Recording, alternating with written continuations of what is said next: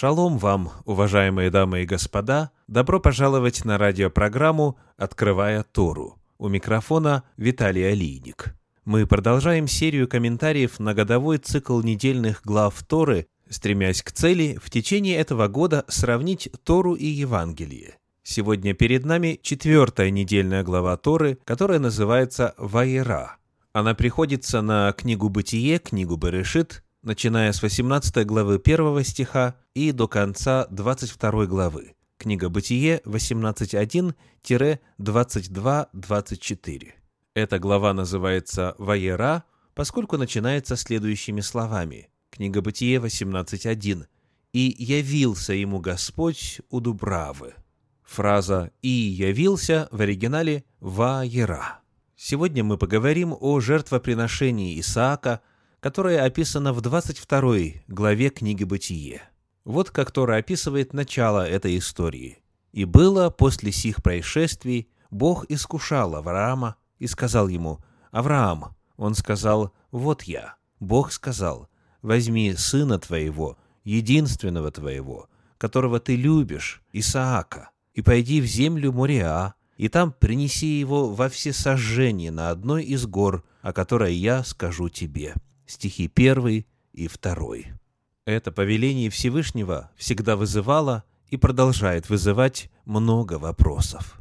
Божье отношение к человеческим жертвоприношениям в Священном Писании выражено очень ясно и категорично.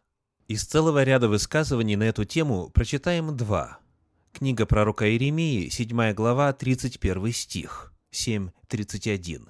«И устроили высоты Тафета в долине сыновей Еномовых чтобы сожигать сыновей своих и дочерей своих в огне, чего я не повелевал, и что мне на сердце не приходило». Далее книга пророка Иеремии, 32 глава, 35 стих. «Устроили капище Ваалу в долине сыновей Еномовых, чтобы проводить через огонь сыновей своих и дочерей своих в честь Молоху, чего я не повелевал им, и мне на ум не приходило, чтобы они делали эту мерзость, говорит Господь. В практике языческих народов древности приносить своих детей в жертву было делом обыденным. Однако Бог в Священном Писании называет это мерзостью. Это обстоятельство тем более увеличивает сложность разумения отрывочка 22 главы книги «Бытие», где рассказывается о Божьем повелении принести Исаака во всесожжение. Конечно же, в рамках нашей программы мы не сможем обстоятельно изучить все детали этого повествования. Обратим внимание на главные моменты, которые помогут уразуметь природу происходящего. Первое – это место, где Всевышний повелел принести жертву. Книга «Бытие», 22 глава, 2 стих говорит «Пойди в землю Мориа, и там принеси его во всесожжение на одной из гор, о которой я скажу тебе». Вот что о горе Мариа сказано в Священном Писании далее, во второй книге Паралипоменон, в третьей главе, в первом стихе. «И начал Соломон строить дом Господень в Иерусалиме на горе Мариа, которая указана была Давиду, отцу его, на месте, которое приготовил Давид, на гумне Орны и Евусиянина. Гора Мариа стала храмовой горой. После завершения строительства и посвящения храма там ежедневно приносились жертвы Господу.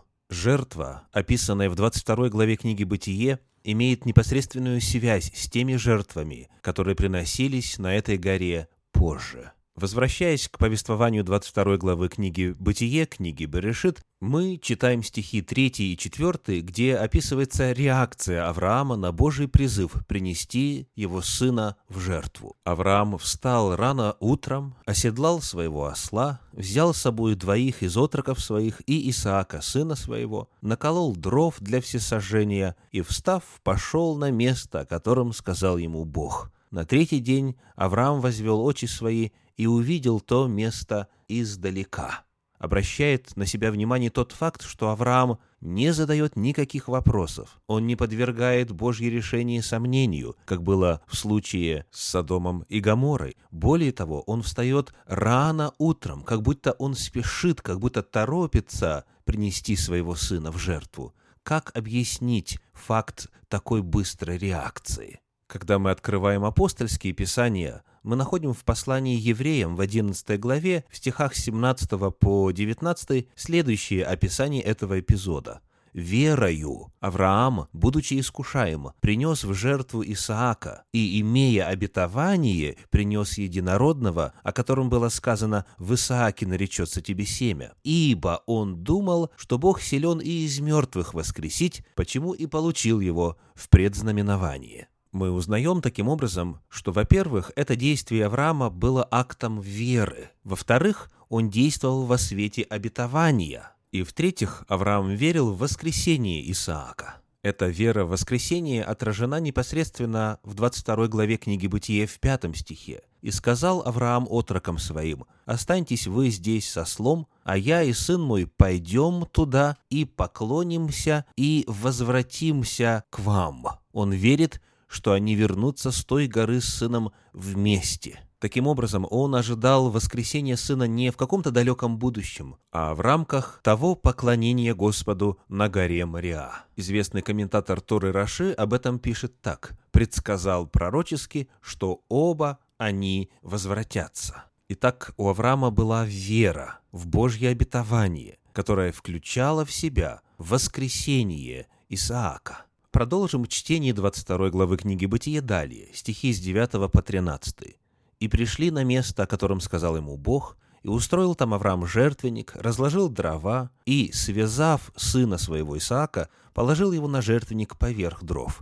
И простер Авраам руку свою и взял нож, чтобы заколоть сына своего. Но ангел Господень воззвал к нему с неба и сказал, «Авраам, Авраам!» Он сказал, «Вот я». Ангел сказал, «Не поднимай руки твои на отрока и не делай над ним ничего, ибо теперь я знаю, что боишься ты Бога и не пожалел сына твоего, единственного твоего, для меня». И возвел Авраам очи свои и увидел, и вот позади овен, запутавшийся в чаще рогами своими. Авраам пошел, взял овна и принес его во всесожжение вместо сына своего. Вот это одна из ключевых фраз рассказа, который в иудаизме получил название Акида – связывание, связывание Исаака, а именно принес его во всесожжение вместо сына своего. Вот что написано на эту тему в Медраше Танхума. При каждом действии того жертвоприношения он молился и говорил – да будет ему благоугодно счесть это, как если бы такое совершалось над моим сыном, как если бы сын мой был заколот, как если бы его кровью совершено было окропление, как если бы с него была снята кожа, как если бы он был сожжен и стал пеплом. Исаак остался жить, потому что вместо него была принесена жертва. Перед нами очень яркая иллюстрация идеи заместительной жертвы. Согласно иудейской традиции, из рога этого овна был изготовлен шафар. В шафар трубят в Йом-Кипур, в день искупления, в день очищения. Написано в Талмуде. Сказал раби Абаху, почему мы трубим в бараний рог? Потому что сказал святой, благословен он, трубите предо мною в бараний рог, чтобы напомнить мне о связывании Ицхака, сына Авраама, и я зачту это вам за то, что вы связываете себя предо мною. Или, как написано в книге Шульхана Рух, чтобы Бог мог вспомнить и зачесть в заслугу нам связывание Ицхака. Таким образом, перед нами история, рассказывающая о том, как заслуга одного вменяется другим, и искупление осуществляется благодаря праведности другого. А в свою очередь жизнь Исаака была сохранена, потому что Всевышний усмотрел другую жертву, заместительную жертву. Читая Священное Писание дальше, мы находим развитие этих идей в 53 главе книги пророка Исаии, где описывается личность, жизнь которой праведна, безгрешна. В 9 стихе сказано «Не сделал греха и не было лжи в устах его». В 11 «Через познание его он, праведник, раб мой, оправдает многих». Несмотря на свою праведность, эта личность приносится в жертву, в стихах 5, 6, 8, 11 и 12 написано «Но он изъязвлен был за грехи наши, и мучим за беззаконие наши. Наказание мира нашего было на нем, и ранами его мы исцелились. Господь возложил на него грехи всех нас. За преступление народа моего претерпел казнь».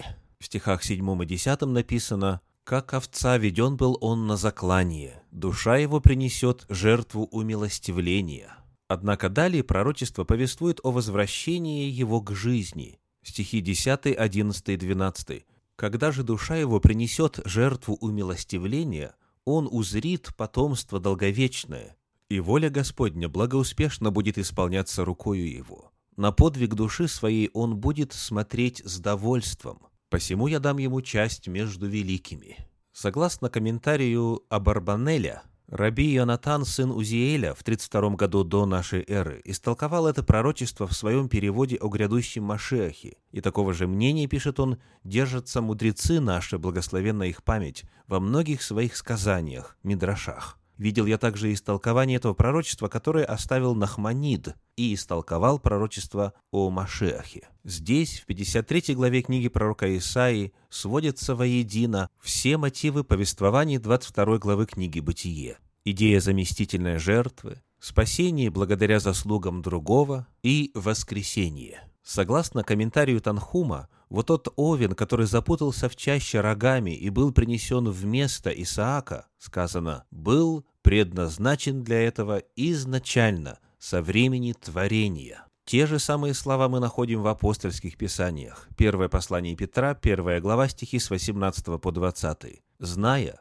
что не тленным серебром или золотом искуплены вы от суетной жизни, преданной вам от отцов, но драгоценную кровью Христа, как непорочного и чистого агнца, предназначенного еще прежде создания мира, но явившегося в последние времена для вас. Греческое слово «Христос» означает «помазанник», «машеах», «мессия». Машех должен был вернуться к жизни после принесения себя в жертву. Именно поэтому Авраам был спокоен. У него было обетование об Исааке. Если Всевышний велит принести его в жертву, следовательно, он исполнит свои обетования. Исаак таким образом стал прообразом Машиаха. Как пишет еврейский автор Сингер, идея мессианской эры существовала со времени праотцев. Твоим потомством благословятся все семейства земли. Это благословение было дано как Аврааму, так и Ицхаку. И в завершении слова Иешуа, Евангелие от Иоанна, 8 глава, 55 стих.